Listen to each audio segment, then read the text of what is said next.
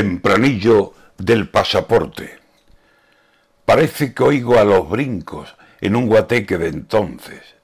Lo que te voy a decir lo he visto en tu pasaporte. No me fiaba de ti y te quité el pasaporte.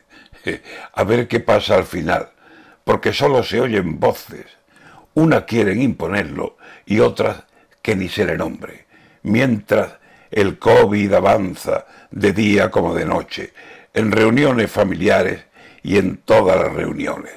Y nosotros aquí andamos sin saber cómo ni dónde colocar o desterrar el dichoso pasaporte. Quiera Dios que en lo que hagamos la mala suerte no toque.